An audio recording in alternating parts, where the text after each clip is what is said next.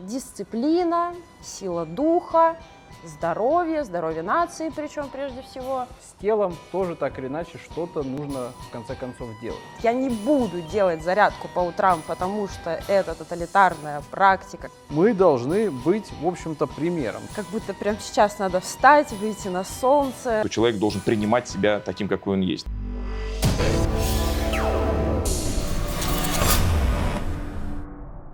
Всем привет! С вами радио Республика Суждения. И сегодня мы хотели поговорить на такую тему, как спорт. Спорт э, присутствует в жизни республиканцев, московских республиканцев, э, во всяких многообразных видах, различиях, образах. Это самбо, бокс, футбол, э, шахматы.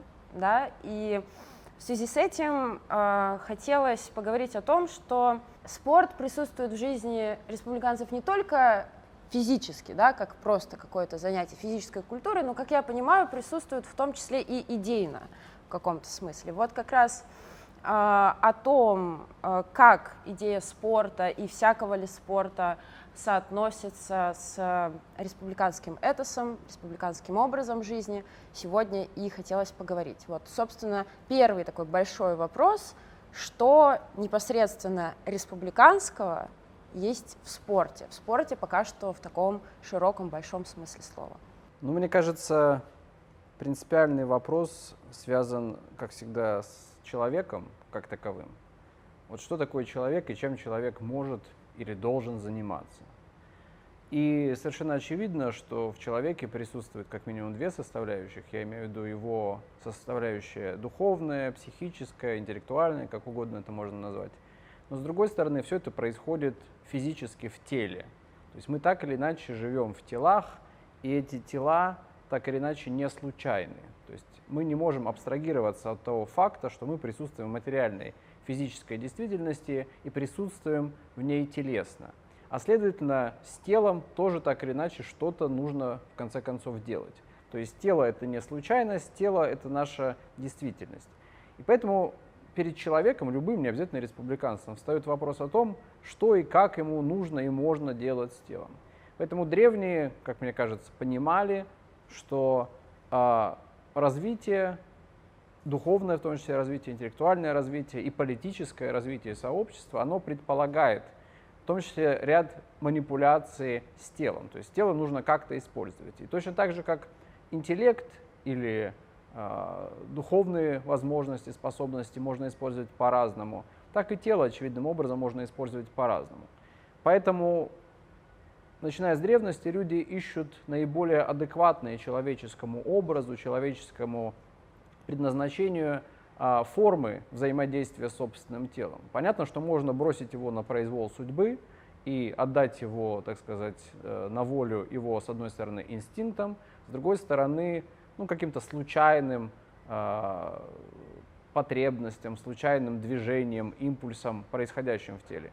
А можно это тело подчинить какой-то внешней по отношению к нему данной ему интеллектом или духом задачи. Эти задачи, конечно, могут быть разные, просто сегодня мы говорим о спорте. Да, задачи могут быть разные, например, война, да, или, ну, хотя бы тот же самый брак, это тоже часть, как ни странно, использования тела, потому что вы физически взаимодействуете с другим человеком. Но мы сегодня говорим о спорте, и спорт — это э, такая форма жизни, если хотите, или форма деятельности, в которой сливаются, соединяются самые разные аспекты человеческого существования. Да, то есть спорт воспитывает, спорт закаляет, спорт заставляет учиться подчинять себя и свои текущие потребности, желания каким-то далеко идущим целям и задачам.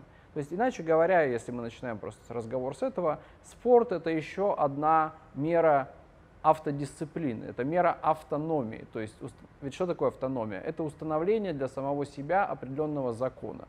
Вот спорт, и даже если мы говорим о спорте в таком современном смысле, как наборе каких-то правил, это ведь тоже установление для себя каких-то правил, и приучение себя действовать по этим правилам, а не хаотично. То есть, иначе говоря, спорт это в том числе привнесение порядка, привнесение космоса в тот хаос, в котором мы с вами все оказываемся в силу просто нашего фактического рождения на этой земле.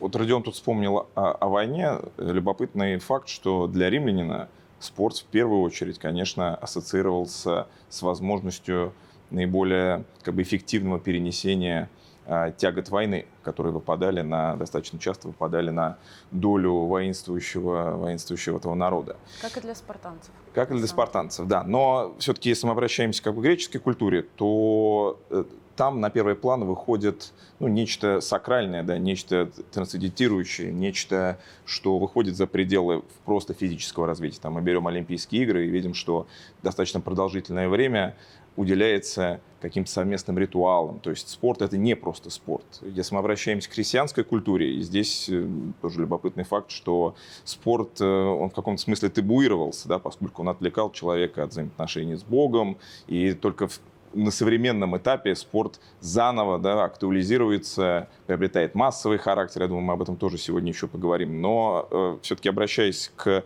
значению спорта для республиканцев, я бы отметил здесь, наверное, два как бы ключевых, две ключевых позиции.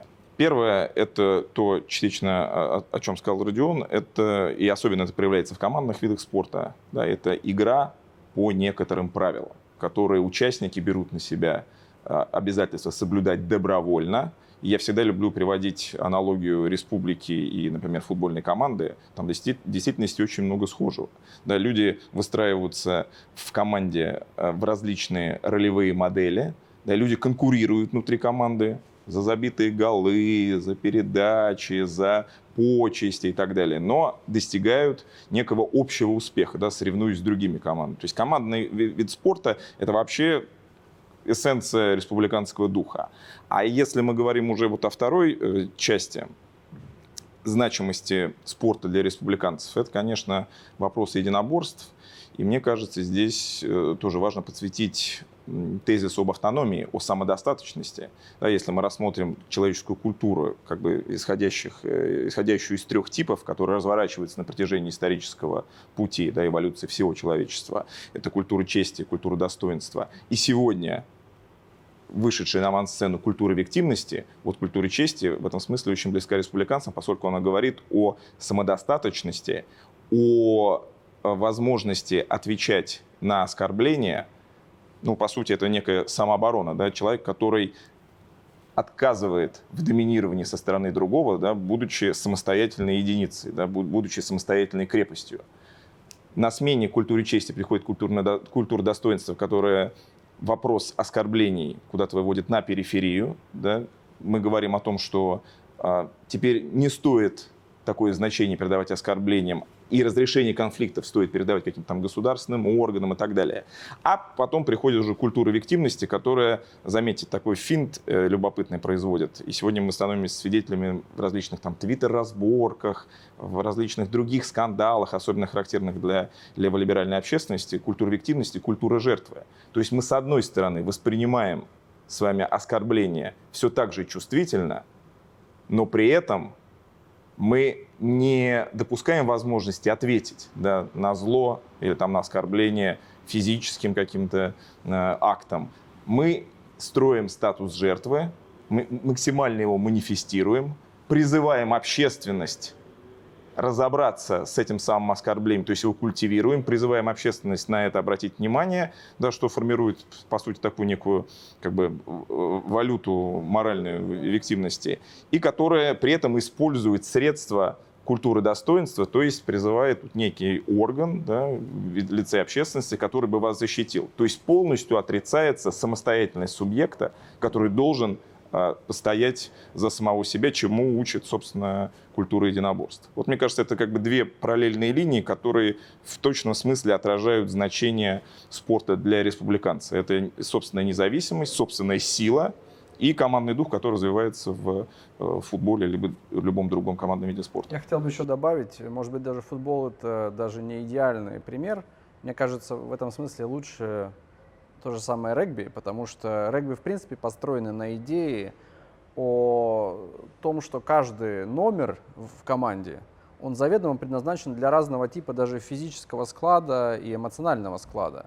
То есть, иначе говоря, здесь подчеркивается, ну, если хотите в современных терминах, инклюзивность. Да? Это часто подчеркивается вот, в, так сказать, в пропаганде регби, а, что в регби есть место для больших, здоровых, малоподвижных, а есть для маленьких, юрких, и что все они нужны. Что команда регбийная не может играть за счет того, что вот мы наберем только таких же, как мы сами, и всех остальных будем выгонять. Нет, наоборот, мы пытаемся соединить вроде как несоединимое, но именно это соединение и позволяет нам достигать результатов. Я здесь соглашусь, но просто с регби другая проблема, что регби не является таким универсальным языком э, для инклюзивности э, больших, больших масс людей. То есть футбол в этом смысле игра, как говорится, более простая и поэтому она позволяет все-таки кооптировать республиканцев с гораздо большим охватом, чем регби. Хотя с как бы пафосом регбийным я, безусловно, согласен. Но с другой, с другой стороны, э, вот именно не массовость регби, опять же, является хорошим э, примером, потому что это как раз группа людей, которые действительно не предполагают какое-то одобрение широких масс, или там вовлеченность широких масс, а понимают, что вот им это нужно, и они это делают. Хотя, опять же, вопрос очень спорный, потому что это только в Российской Федерации регби является чем-то таким э, нишевым, э, эксклюзивным и так далее. Для, например, англосаксонских стран, естественно, да, и этой орбиты, регби — это очень масштабный вид спорта, но я думаю, что мы уже утомили зрителей наших. Да, очень много сразу тем, но, в общем-то, все основные э, за первые эти два ответа, они были перечислены и названы. Вот мне теперь хочется по отдельности как-то более внимательно каждой из проблем подойти и спросить. А, и у Андрея Сергеевича, у Родиона Юрьевича прозвучала отсылка в первую очередь к древним, да, собственно, как истоку а, такой сознательного именно уже отношения к телу, к спорту, прежде всего Греции. Мне вот в связи с этим интересно, спросить о том, что мы как бы все, это некое общее место, да, представлять, что э, в жизни греков, в жизни греческих полисов спорт занимал, э, играл очень большую роль в пайдее, воспитании, образовании, во включении юношества, да, вот в этот, э, вот это гражданское тело самостоятельных людей, равных общих, и с другой стороны, здесь как бы вот эта воспитательная и гражданская роль, они соединялись, да, мы знаем, что гимнасия это никогда не было место просто для спорта, да, это было место и для политического общения, и для философского общения, и для чтения стихов, э, и все в этом духе, но может быть, из-за секулярности э, века в целом мы привыкли делать акценты именно на гражданском, политическом, э, воспитательном духе греческого спорта, забывая, хотя вот Андрей Сергеевич очень справедливо сразу же сказал о том, что действительно э, огромный, огромным сакральным значением наделялся спорт для греков. И все-таки, если мы берем не просто занятия внутри своего полиса, да, в гимнасии, если мы берем не просто какие-то э, кулачные бои, гимнастику, бег, а именно панэллинские игры, олимпийские, пифийские, истрийские и так далее, то это действительно в первую очередь масштабное религиозное событие. Исток вообще э, спорта в этом смысле, как и почти все религиозный, просто потому что состязание разыгрывается на глазах у богов, для богов. Да? Это как бы такая сцена, арена для того, чтобы боги наслаждались в каком-то смысле зрелищем, выбирали любимчиков и все в таком духе. И действительно из семи дней первые и последние — это целиком дни ритуальные, целиком посвящены ритуалам. Из них всего какие-то пять, а, собственно говоря, посвящены вот этим атлетическим состязаниям. И в связи с этим у меня, мне как раз кажется, что вот это какое-то метафизическое содержание тела, соревнования, агона и людей, которых, которые объединены. Это же панэллинское событие, почему это так важно, да? потому что вся эта огромная греческая культура, она продолжает сохранять свое религиозное, культурное единство, в том числе благодаря спорту. И здесь, мне кажется, это тоже очень важным подчеркивать, что э, республиканизм — это не, не борьба за какие-то такие замкнутые кластеры, отдельные людей, которые попрятались все друг от друга, а что э, самостоятельная жизнь людей на своих местах, но в контексте большой, действительно, не какой-то провинциальной, второстепенной, а большой культуры. И для меня всегда еще было удивительно сама мысль о том, что все это стало возможным благодаря условно Геродоту и Гомеру, да, что здесь и поэзия включается, потому что, собственно, как Геродот говорит, что э, они нам дали наших богов, а если бы у них не было своих богов, не было бы как раз вот этих вот собраний. И вопрос у меня следующий. Эм, как говорить о спорте, вот, с одной стороны, отсылая к вещам, которые важны для республиканизма, то есть это воспитание, э, гражданское какое-то воспитание, как гражданское внутри коллектива, так и индивидуальное, да, работа с собой, со своим телом, со своим духом, абсолютно вне всякой метафизики, потому что когда Феодосий запрещает Олимпийские игры, которые целые тысячелетия сохранялась традиция, он запрещает их не потому, что христиане против спорта, он запрещает их как раз потому, что там приносятся жертвы языческим богам, да, то есть это тоже есть, может, отдельно потом об этом поговорим, что христианство испытывает какое-то такое фундаментальное, глубокое предубеждение, отторжение спорта. Вот мой вопрос, э, если обрисовать коротко, что имеет ли спорт действительную какую-то такую ценность абсолютно вне всякой метафизики и космологии? А если мы к ней обращаемся все-таки, то какая она для нас сегодня? Мне кажется, что этот вопрос может быть задан практически по отношению к любой форме деятельности человека сегодня в мире, который э, оказался замкнутым, герметичным, запаянным от каких-то внешних по отношению к физическому реальности, действительности и так далее. И поэтому мне кажется, что э, вообще не, не только в отношении спорта, но и республиканский проект и все, к чему мы отсылаем, это такая попытка ну, постепенно, если хотите, не реставрации, а обнаружения или переоткрытия важного в тех вещах, которые, казалось бы, утратили всякую свою содержательную ценность, всякую свою содержательную э, возможность воздействия на человека за пределами того, что нам дает современность. Поэтому мне кажется, что мы не должны опускать руки и говорить, ну вот все, значит, Бога нет, Значит, все закрыто, у нас теперь только есть э, коммерция, бизнес, я не знаю, там и соревнования в смысле каких-то там э, званий, медалей, наград и так далее. Мне кажется, мы должны говорить о том, что практики не исчезли, и что во всяком случае мы можем возвращаться к практикам, и может быть в этих практиках обнаружить для себя вот это измерение трансцендентного, которое нам все утверждают как исчезнувшее.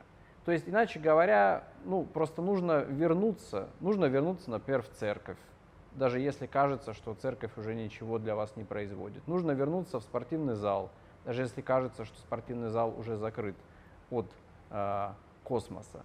То есть нужно просто вернуться к практикам, а человек все-таки он связан с практикой. То есть для того, чтобы научиться читать, нужно читать. Да? То есть мы не будем говорить о том, что ну вот есть например, там, Достоевский, но поскольку мы читать не умеем, то и Достоевского можно отбросить, потому что все, Достоевский кончился. Нет, нужно сначала научиться читать, то есть совершить какие-то примитивные первые формы человеческой деятельности. И тогда, возможно, в результате коллективного действия нам откроются те измерения, те планы, те перспективы, которые стали для нас закрытыми благодаря ну, тлетворному влиянию, особенно последних нескольких сотен лет. Поэтому, мне кажется, вообще а, нам сейчас рановато говорить о большой метафизике, если хотите. Нам нужно вернуться просто к каким-то самым банальным вещам. И когда мы сможем с ними справиться и подойти к ним ответственно, сознательно, с полнотой вовлечения, вот тогда, может быть, мы по-настоящему сможем даже хотя бы говорить о метафизике спорта, если хотите. То есть э, в каком-то смысле вот эти формы более или менее традиционные, то есть они самоценные, они ценны сами по себе. То есть как будто бы сама форма э, той или иной практики и физическое участие в ней должно подсказать человеку, начать подсказывать человеку, открывать в нем какие-то интуиции больше, чем э, то доступное физическое, что, э, в чем он участвует. Я думаю, да, мы, я думаю, что вообще мы переоцениваем наши собственные интеллектуальные и душевные способности. А, то есть, иначе говоря, когда мастер приходит чему-то учиться, ну, точнее, к мастеру приходит учиться ученик чему-то, неважно чему, картины писать или вот спортом заниматься, ученику может казаться, что он вот все понимает, ему нужно только приобрести какое-то ремесло. Но на самом деле ему нужно прежде всего приобрести это ремесло, работу с материалом. И только когда он овладеет этим материалом, этот материал станет для него трамплином куда-то дальше. Понятно, что это произойдет не со всеми, не всегда, это вообще не гарантировано. Но во всяком случае сложившиеся традиционные формы дают хотя бы некоторый шанс. Это такой висящий на стене в доме папы, папы Карла очаг, который, в принципе, в какой-то момент может начать не только греть, но и открыть путь куда-то дальше, за пределы нарисованного. Поэтому, да, практика первичнее ее осмысления, как мне представляется. В моем представлении вот спорт в современном виде на какие-то типологии можно более или менее его разделить. Поправьте меня, если я как-то неадекватно обрисую картину. Понятно, что есть государственный спорт, э, соревнования национальных государств, э, есть, какой-то, есть какие-то ассоциации, поддерживаемые крупным частным бизнесом, есть э, спорт – такой воспитательский, воспитательно-любительский, да, для э, какого-то здорового досуга молодежи. И есть спорт в качестве такой огромной э, индустрии, э, даже своеобразной уже сложившейся культуры вокруг фитнеса, внешнего вида, ухода за собой, вот этого какого-то постоянного обращения к своему телу как а, здоровому, красивому, прекрасному и как будто бы продаваемому социуму постоянно, да, то есть это нечто такое по своей а, по своей природе витринное, очень отталкивающее, то есть есть либо нечто государственное, гигантское, либо что-то такое мелкое, индивидуальное, и вот э, если человек, э, не знаю, например, наши слушатели, начинает э, осознавать, что ему нужно начинать вот это самое э, практиковать э, э, тот или иной вид спорта и, и действительно начинать с практики и подходить последовательно, не торопиться вдумчиво,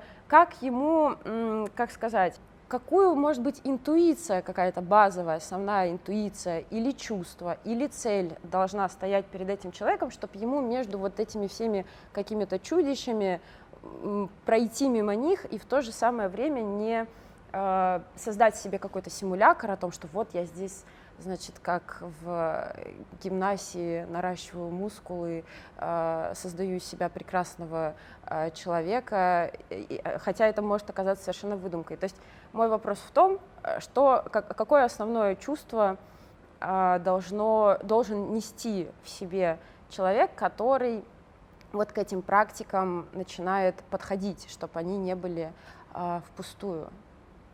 Я думаю, здесь основным мотивом может послужить цитата горячо любимого нам Юкио Мисима, который в своем сборнике эссе «Солнце и сталь» очень достаточно едко и метко подметил необходимость спортивного как бы, стиля жизни в, в своем распорядке дня. Да, он сказал, что я всегда полагал, что толстое брюхо, что является признаком духовной неряшливости, и впалая и хилая грудь, которая говорит о чрезмерной чувствительности, являются чем-то недопустимым для человека, просто который таким образом демонстрирует срамные атрибуты своего духовного уродства.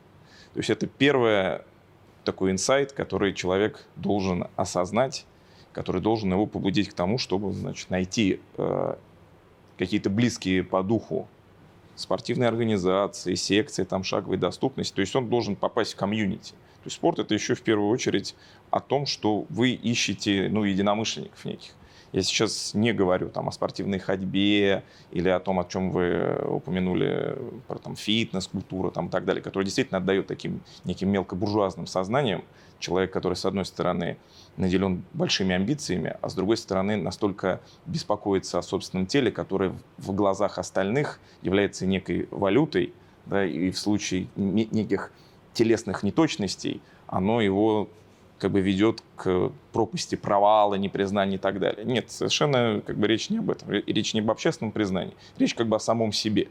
Да, о поиске, об усовершенствовании и о, э, в этом смысле, всестороннем развитии. Поэтому, конечно, побудительным мотивом должно стать в первую очередь собственное ощущение собственной неполноты. То есть человек не должен, вот мы возвращаемся к нашему излюбленному тезису о том, что человек должен принимать себя таким, какой он есть. Да, сегодня вот эта культура, что там, значит, фэтшейминг — это ужасно, это действительно может ужасно вообще как бы изобличать там э, человеческие недостатки чужих людей.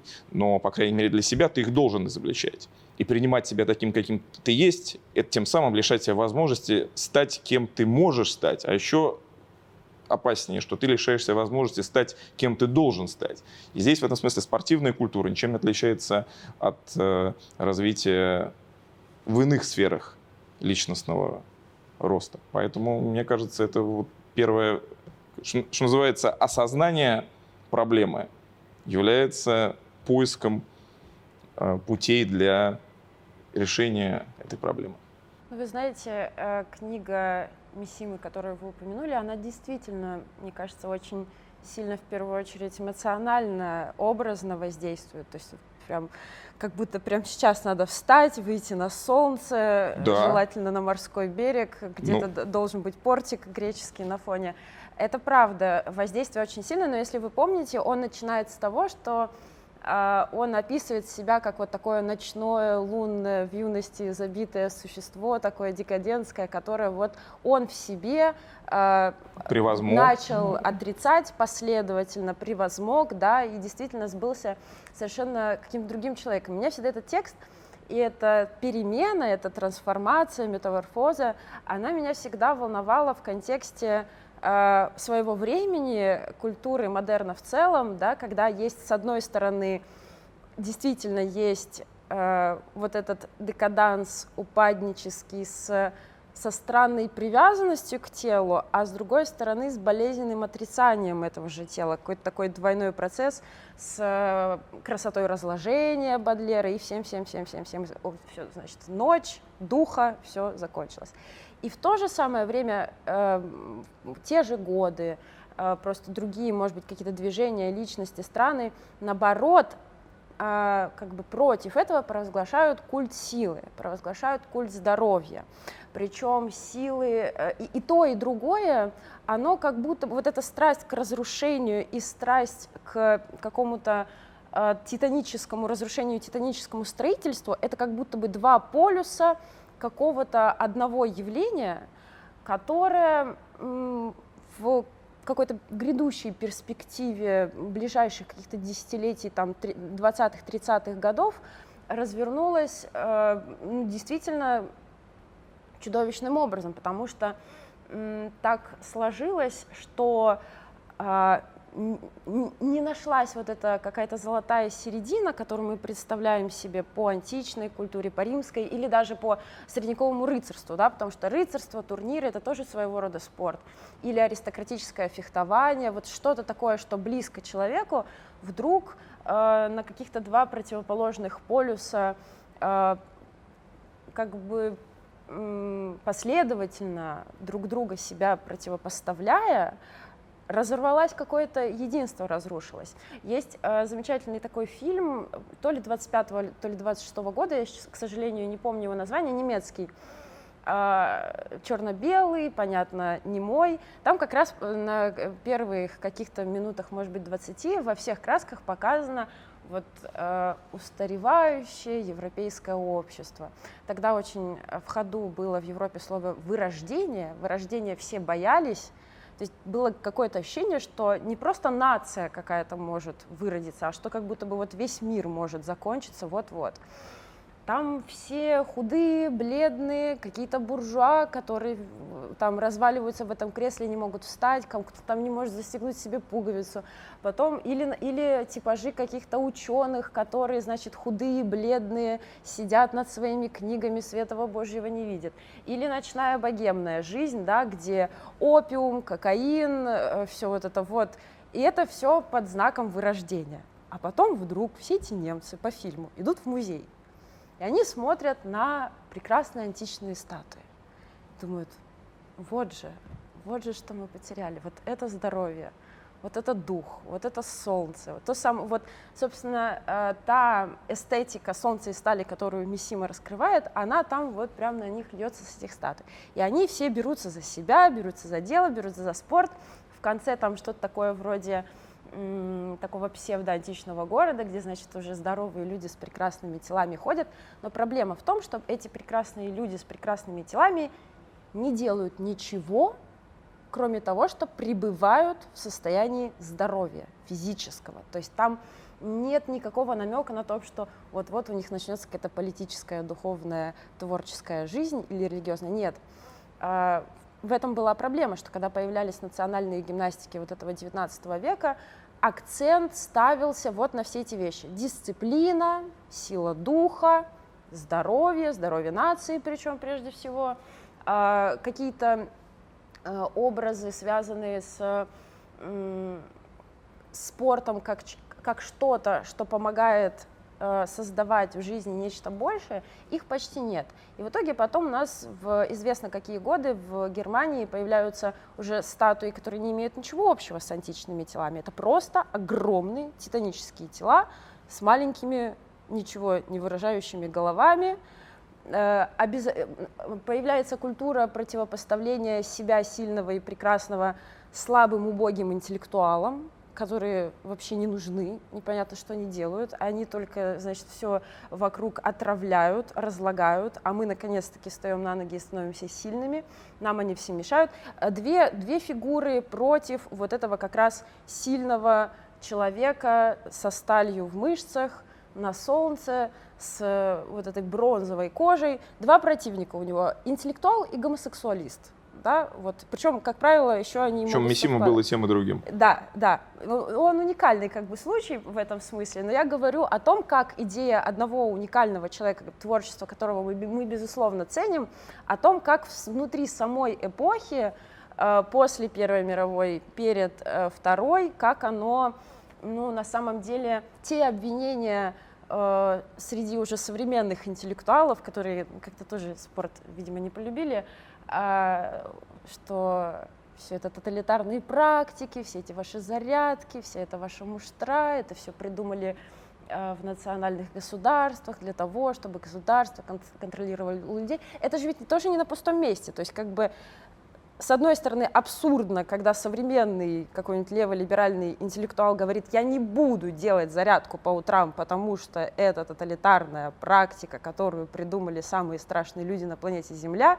вы меня подчинять не будете.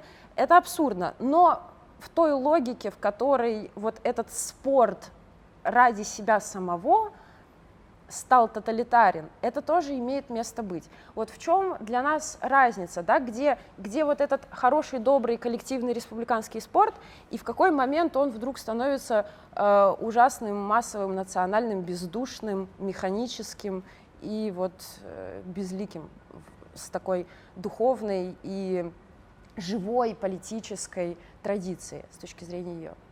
По-моему, вы сами уже ответили на этот вопрос. Ну, то есть одно дело спорт, а другое дело национальное государство, которое эксплуатирует все, в том числе оно эксплуатирует и спорт. Понятно, что а, проекты 20-х, 30-х годов и отечественные, и неотечественные, они предполагали а, противостояние миру индивидуализма, либерализма и так далее и тому подобное. Естественно, это противостояние логически предполагало в том числе и человека сильного, смелого, крепкого и так далее. Но поскольку одновременно национальные государства, ну, авторитарные, тоталитарные, предполагали вытеснение человека как такового из сферы принятия политических решений как субъекта, не как единицы, как числа, а именно как субъекта, то, естественно, какую-то часть этого человека они, как левиафан, впитали в себя. То есть они вполне в традиции как раз совершенно либеральных моделей, а, которые идут еще из 17-18 века, сказали, да, вы должны быть ловкими, смелыми, спортивными, и все. А все остальное мы берем на себя. Когда ваше тело понадобится на войну, например, там, или в ГУЛАГ, это мы, значит, его сами вам скажем, пришлем вам повестку и пойдете. А пока даже об этом не беспокойтесь, а просто ходите вот такие античные по нашим замечательным новым городам, стройте семьи, которые будут рожать нам таких же для того, чтобы мы опять их отправили, например, на войну или еще куда-нибудь.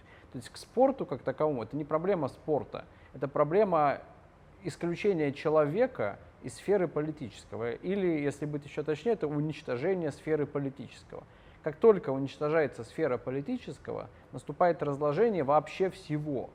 и спорта, и религии, и семьи, потому что человек перестает быть субъектом равным другому. Когда люди не могут разговаривать о вещах, а это и есть политика по большому счету, это способность разговаривать на равных о вещах, то эти вещи начинают подчинять себя, себе точнее человека спорт начинает подчинять себе человека, он становится просто членом какого-нибудь там спортивного объединения, там, неважно, Динамо или еще какой-нибудь немецкой, например. Религия может начать подчинять себе человека, где он становится просто прихожанином, который должен вовремя прийти в церковь, это все, что от него требуется. Семья начинает подчинять себе человека, когда он становится просто функцией производства э, новых граждан. То есть, когда он перестает участвовать в том, что он делает. Когда он становится только биологической функцией. Поэтому это не вопрос спорта, это вопрос политической организации. Именно поэтому мы и занимаемся сегодня спортом и пропагандируем спорт не как форму адаптации к, к государству, а как форму сопротивления тирании и тому обществу, которое безразлично относится к э, тому печальному состоянию, в котором мы с вами все оказались. Мне в связи с этим еще интересно добавить, вспомнилось, что а, когда вот на протяжении XIX века создаются как раз вот эти все национальные варианты, национальные школы гимнастик разного рода, э, из которых на самом деле во многом состоит сегодняшний, в том числе олимпийский спорт. Там брусья, кольца, это все придумали немцы. И в России, в Российской империи получило распространение такое движение, как, может быть, вы слышали, Сокольское движение, Сокольское общество. Это а, была э, спортивная как раз гимнастика а, славянского характера. Ее придумали в Чехии в рамках большого движения панславизма в пику немецкой гимнастики, что, дескать, вот немецкая гимнастика, она такая, такая, такая, слишком жесткая, слишком э, невнимательная к человеку, французская гимнастика это вообще какой-то танец для барышень, как бы подчеркивая вот эти все стереотипы, да, которые возникают как раз в XIX веке, а вот у нас будет сбалансированная гимнастика. На самом деле Сокольское движение стало очень сильным э, как именно гражданские объединения. Когда начали появляться в, после 1907 года, Николай II он официально разрешил появление сокольских движений в империи, просто потому что там с, австро- с австро-венграми уже были плохие отношения, а так до этого они были запрещены. Но бурным просто каким-то развитием это все э, разрослось, расцвело в, по империи. И, естественно, э, когда Советы пришли к власти, спорт в этом виде, он объявился действительно как что-то такое индивидуалистское, элитистское, ну и плюс ко всему это гражданские объединения, сильные, сплоченные, со своей сетью, со своим уставом, со своей культурой, которые могут оказывать какое-то сопротивление. Их тоже нужно было э, разогнать, запретить, репрессировать, отнять, понятно, все там стадионы, которые им принадлежали какие-то. И, но при этом нужно было придумать э, даже слово спорт, по-моему, первые годы после революции слово спорт старались не употреблять, какой-то находили аналог, что вроде как какая-то массовая, массовая физическая культура должна прийти на смену спорту. И слова, например, слет, там, не знаю, пионерский слет, это слет, это тоже терминология э, гимнастики сокольской. Они, они были как соколы, соколы, которые слетаются, э, там, журнал «Молодой сокол». То есть это была на самом деле возможность действительно не просто какого-то бездумного не бездумного массового и не подчиненного государству объединения людей вот в такие вот э, группы с общими какими-то духовными ценностями в том числе. А я бы еще даже более приземленные примеры, которые привел, которые демонстрируют в высшей степени важность инструментального значения спорта в части самоорганизации людей и их политического участия. Вспомните на обломках советского режима, да, в руинах, когда оказалась страна, 90-е, кто заявил о своей собственной субъектности. Все эти бандитские группировки, я сейчас не говорю о содержательном значении, я говорю всего лишь об их влиянии на политический, политический ландшафт 90-х. Это все спортивные организации, так или иначе, все связаны все. Ореховский, Измайловский и так далее. Это первые объединения, которые были связаны по а, интересам в спортивной составляющей. Там какие-то где-то бодибилдеры, э, затем стрелки и разные другие лица, которые пришли к осознанию того, что они должны что-то как бы, влиять в вот той стране, которая, которую потеряли, это оказалось первым здесь, первой дорожкой оказался, оказалась спортивная секция. Да, потом пришел президент, который тоже заявил о своем спортивном богатом прошлом, и почему-то как-то именно на спорт тоже была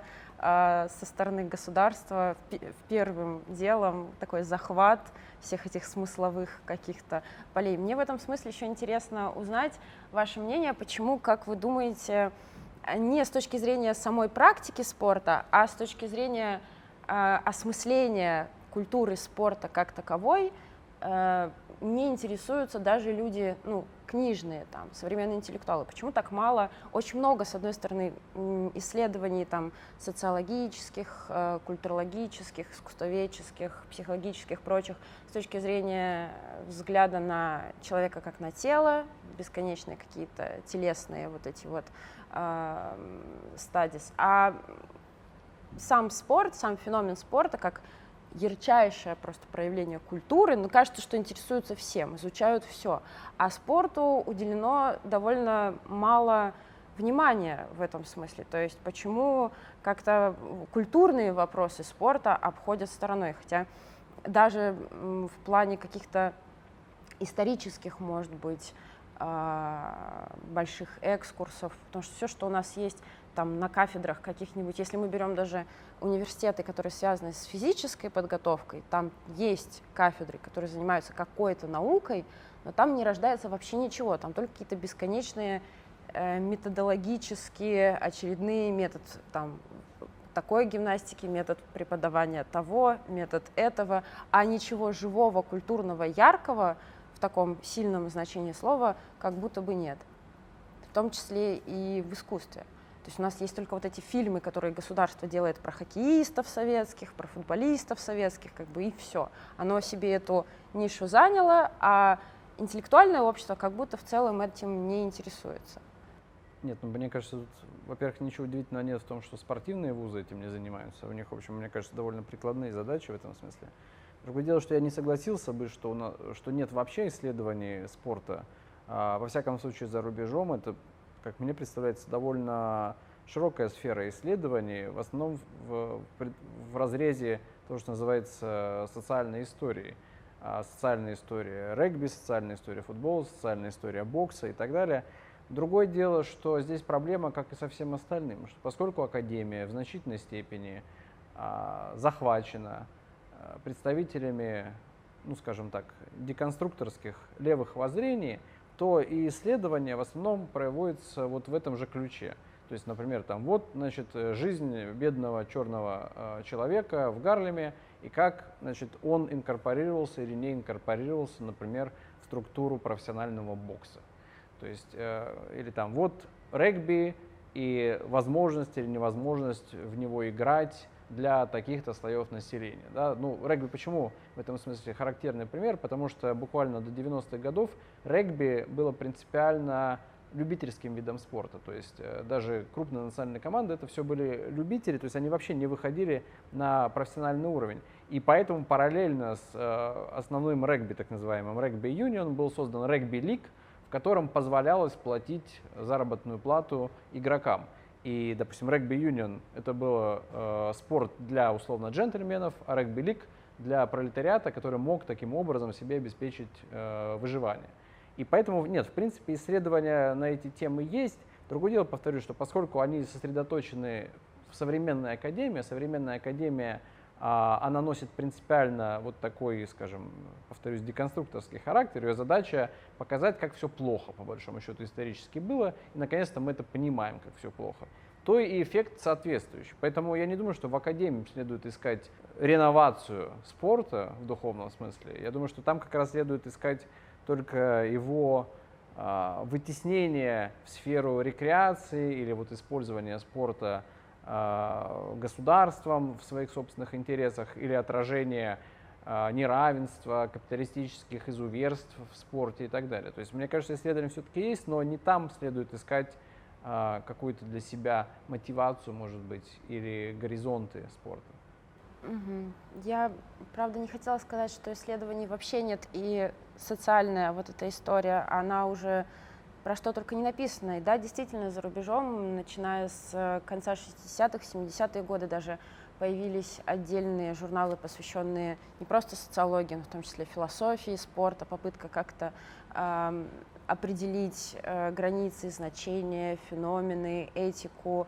Э, это все есть. Меня скорее больше интересует вопрос, связан исследование, связанное с тем, с, как сказать, с каким-то взглядом на спорт именно с точки зрения а, такого культурного феномена, который охватывает как раз все то, что мы здесь обсуждаем, да, что это а, не просто некая социальная история или история а, каких-то организаций, а как культурный, психотелесный, духовный феномен, который на самом деле в самых разных обществах, в разные времена, на разных слоях занимал большую какую-то роль.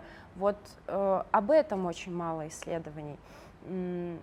Мне, как историку искусства, человеку, который большую часть сознательной жизни смотрит на тела, написанные, высеченные, и на архитектуру, которая ориентируется на человеческое тело взрослое, вообще мужское взрослое человеческое тело, это как бы такой определенный модуль на протяжении очень-очень долгих веков. И все его трансформации, которые связаны с этим телом, а трансформации очень сильно связаны как раз с разными практиками спорта, с разным отношением к спорту, с разным каким-то духовным переживанием э, того или иного единоборства или просто какого-то занятия. Связь человека, э, если мы берем не отдельно человека самого по себе, а конные виды спорта, когда человек и конь это же тоже какая-то архетипическая древнейшая э, фигура, которая о, безумно важна для культуры. Вот я говорю, что этого нет.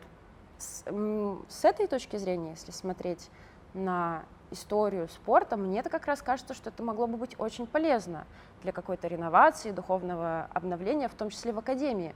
Потому что когда о таких вещах начинают говорить живым заинтересованным языком, показывая, что этот феномен, он пронизывает самые разные сферы человеческой жизни, волей-неволей у человека у самого начинает на это на все по-живому откликаться душа, а не просто какие-то э, социологические э, или чисто сухие исторические выкладки э, развития тех или иных э, видов спорта. Когда-то на радио Республика была такая рубрика, как «Гильотина». Там вы обсуждали события, связанные с э, UFC, и меня всегда интересовало, почему именно этот вид спорта вас интересует, почему именно это обсуждается, почему именно этот вид спорта именно в таком виде, как мне кажется, страшно вообще как-то коммерциализированном, устроенным просто как шоу, как зрелище, на мой взгляд, сторонний абсолютно.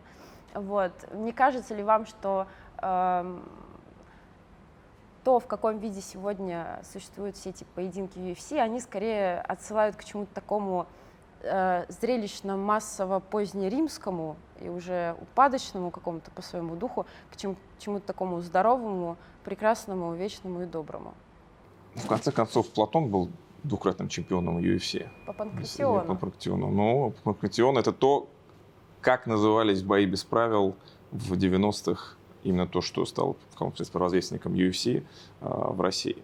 Поэтому, мне кажется, это отличная рубрика, которую мы обязательно возродим, но поскольку инициатором ее включения в обсуждение был Родион Юрьевич, я думаю, что он сможет нам какую-то подоплеку здесь скрыть. Почему именно UFC? Ну, кстати, панкратион до сих пор существует, я имею в виду, по нему отдельно проводятся соревнования. А, в чем здесь есть э, проблема, о которой вы говорили, в том числе в контексте а, государствления спорта как такового?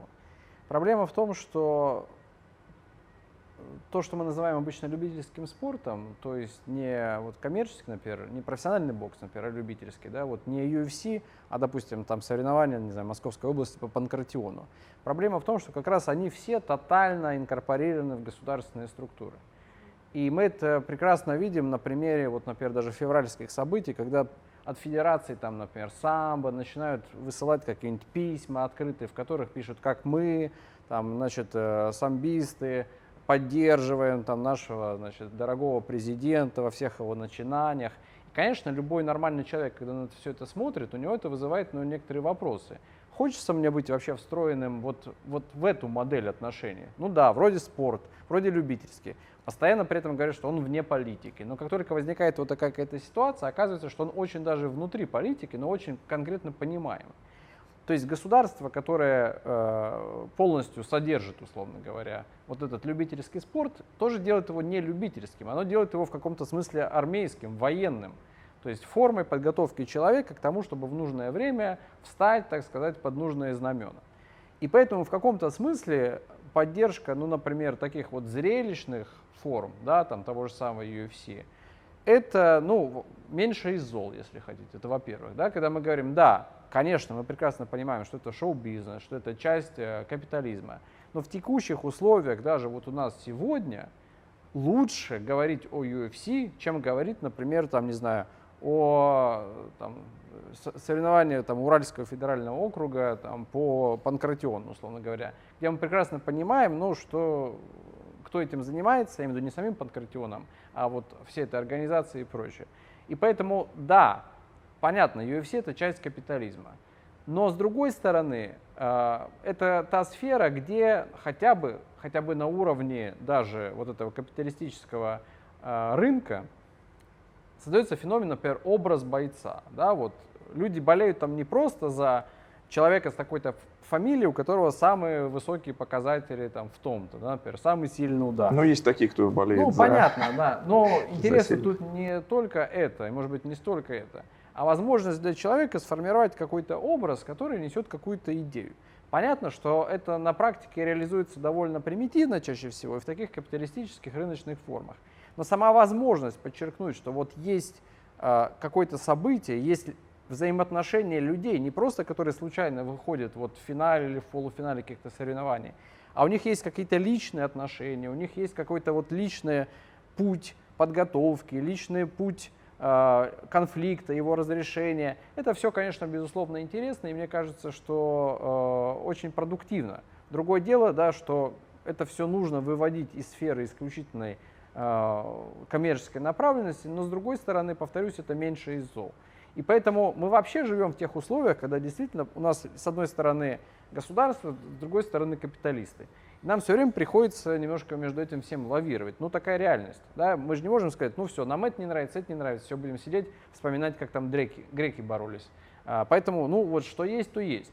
Да, и зрелищность UFC во всяком случае позволяет нам в том числе и привлекать людей, вызывать интерес к этой сфере, к сфере спорта.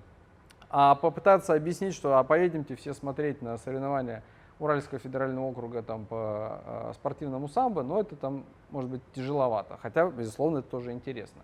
То есть здесь это вопрос в том числе тактики. Кстати, мы еще часто критикуем на своих подкастах феномен коллективной ответственности. Вот ты вспомнил по поводу UFC, что это та организация, хоть и коммерческая, но которая в первую очередь рассматривает индивида как нечто самостоятельное, в, на своем вот этом воинственном пути. И заметьте, UFC не встала в ряды глашатаев культуры отмены, да, никакие русские спортсмены там не были отменены. То есть каждый рассматривается по своему личному счету. Пожалуйста, Хабиб там выступал недавно на, на премии, и другие русские бойцы выступают. То есть UFC максимально отстранен от различных импульсивных мейнстримовых политических вот этих колебаний. И мне кажется, это тоже в каком-то смысле близко республиканцу, когда каждый индивид является, по сути, самостоятельной крепостью, а не где-то заретуширован в толпе, да, которая исключительно действует, исходя из э, какой-то политической конъюнктуры. Это тоже очень важная вещь. Ну и в конце концов это красиво. Да, это зрелищно, это позволяет донести до максимального количества людей идею о физическом совершенстве, об интересе, о, если хотите, воинстве, о ролевой модели, которую отыгрывают или не отыгрывают, или проживают на, в, в рамках этих поединков э, бойцы.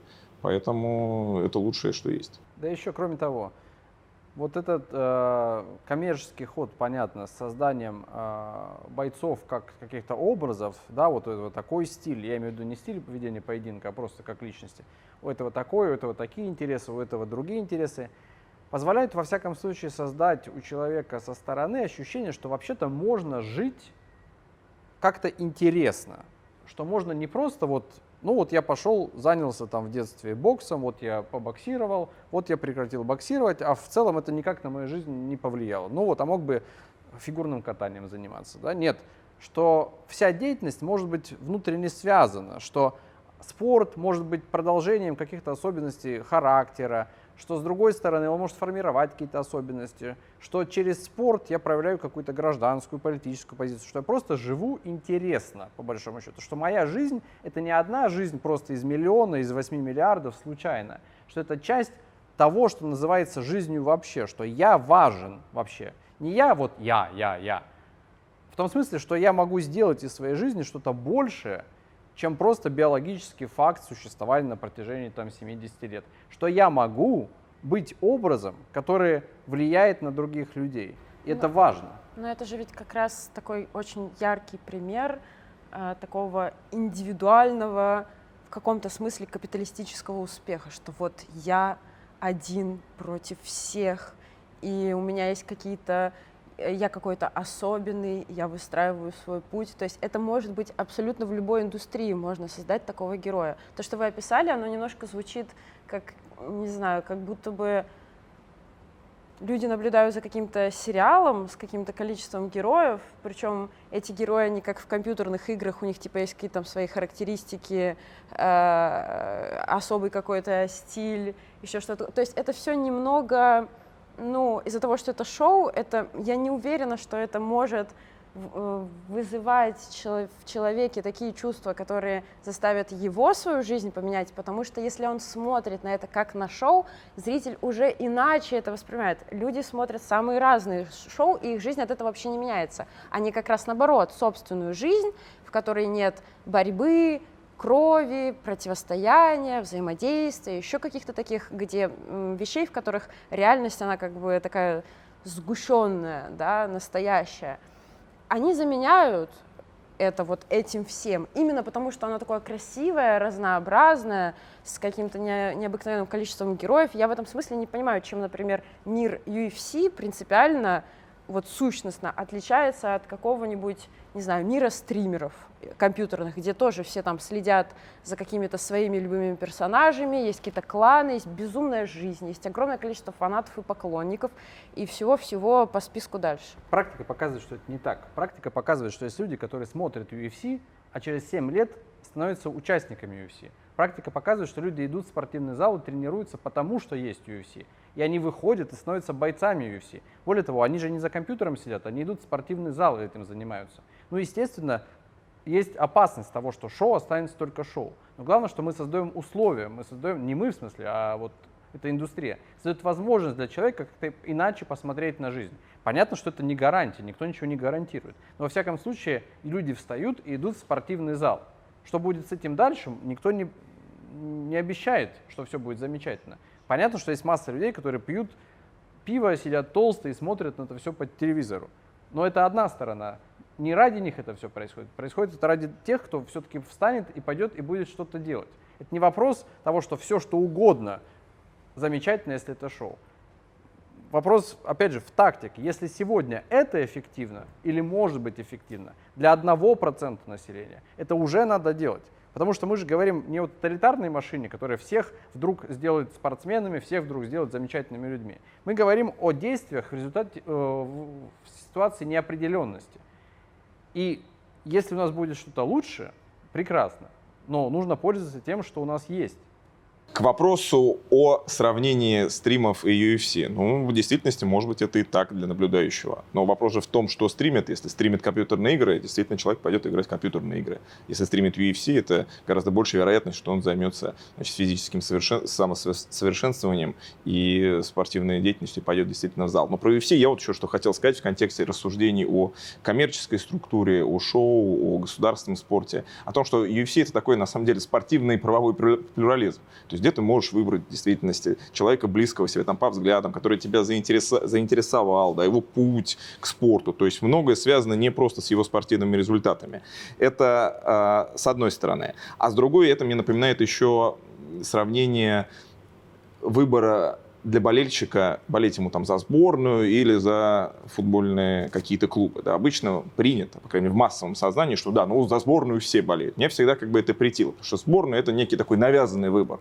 Вот тебя поместили в логику национального государства, ну болей, потому что вот, значит, ты здесь родился, и это какая-то такая вынужденная, э, авторитарное навязывание человеку предпочтений. А вот с футбольными клубами все происходит, я здесь уже просто перехожу к болельческому э, виду. Это уже как бы совершенно иная логика, такая феодальная, где ты выбираешь действительно, исходя из того, где, где э, какое твое место проживания, какая твоя история, за кого болел твой отец, какие классовые интересы. Да, мы знаем, что футбольные клубы зачастую организовывали строились исходя из э, да, классовой организации, там, клуба рабочих или там, аристократов и так далее. То есть футбольный клуб это вот в каком-то смысле даже не реконструкторство, но это вот нечто большее, чем э, просто навязанный выбор следить за каким-то шоу и пристегивать тебя какой-то какой сборной. И в конце концов, вот спорт, э, как бы такое некое резюме, да, спорт и болельщик, болельческий спорт еще чем интересен? Тем, что он совершенно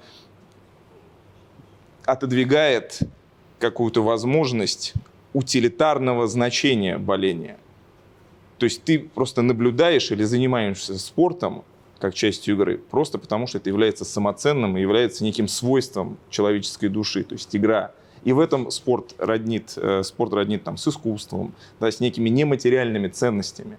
То есть когда человек полностью погружается просто в то, что ему кажется интересным и что является неким свойством человеческого общения. И поэтому, конечно, футбольные, э, футбольное боление – это боление за клубы. А бойцовские единоборства – это UFC, ну, может быть, отчасти э, профессиональный бокс. Поэтому занимайтесь спортом и болейте. Да, вот Играйте в футбол. Для того, чтобы для слушателей все сегодня сказанное не прозвучало как раз вот как, как стримера посмотреть, да, для того, чтобы была какая-то, может быть, Ой, боже, прости. Мотивация для того, чтобы из, выйти из-за компьютера и выйти на солнышко и пойти в спортивный зал, может быть, есть какое-то обращение к слушателям. Вообще, все можно свести к очень простой вещи. Если человек сидит и говорит, что там, да нет, что это, значит, там все а, кучи мышц, значит, там какие-то качки или там спортсмены тупые. Вот я лучше посижу, книжку почитаю и так далее. Ну, Господи Иисусе. Но понятно, что это вопрос в том числе и социальный. Да? То есть мы ведь в конце концов о чем говорим? О необходимости выстраивать личные связи, выстраивать какое-то сообщество какое-то, какие-то группы автономные, неформальные, дружеские и так далее. И я себе, конечно, с трудом представляю, как бы мы вот выстраивали наши личные связи, если бы мы каждый сидел у себя там в квартире с книжкой, и, видимо, периодически бы созванивались или там переписывались, значит, как вот здорово было бы жить в республике. Нет, нам нужны реальные физические, повседневные коллективные практики. И мы ими занимаемся. Это очень характерный и показательный момент, что как только человек в этом не участвует или перестает участвовать, но, во всяком случае, мужчина, то он сразу вызывает какие-то большие подозрения. Вообще, что он, почему он не может, так сказать, держаться с коллективом, почему он не может вместе с остальными вот, участвовать именно в реальной, жизненной и действительно довольно бесполезной с точки зрения там, рынка, карьеры или еще такой практики. Вот мы все занимаемся э, бесполезным спортом, в том смысле, что мы не профессиональные спортсмены. Там, вот у нас нет разрядов, например, мы не собираемся стать там, специалистами ни в чем, поэтому мы играем в разные игры, мы играем там в футбол, какое-то время играли регби, занимаемся самбо, занимаемся боксом. понятно, что ни в одном из этих видов мы с Андреем не станем большими специалистами, профессионалами и так далее. Но это и не требуется, потому что специализация удел насекомых. Мы этим занимаемся, потому что мы должны делать максимум. Мы должны быть, в общем-то, примером. Даже если для нашей собственной жизни, там, карьеры там, или еще что-нибудь такое, это имеет только негативные последствия. Потому что не все оценивается вот в категориях моего личного успеха. Вот как лично надо мне это или не надо. Вот если я пойду сейчас на тренировку, а действительно ли это мне надо, успею ли я написать какую-нибудь правильную академическую статью, если я сегодня на тренировку пошел. Да и бог с ней, с этой статьей. Мы живем жизнью. И вот неучастие в такой жизни, оно очень показательно с точки зрения невозможности человека встроиться вот в этот коллектив единомышленников. Да и в конце концов, ну, после тренировки я себя чувствую намного лучше. Да и я не хуже. Выходи во двор, поиграем, был такой лозунг в 90-х, такая социальная реклама. Вот, выходите во двор, играйте. Ну что ж, э, на этом мы заканчиваем. Э, спасибо большое за предоставленное место и пространство а, галерея Астра. С вами были Андрей Быстров, Родион Белькович и Дарья Крамановская. До следующих встреч.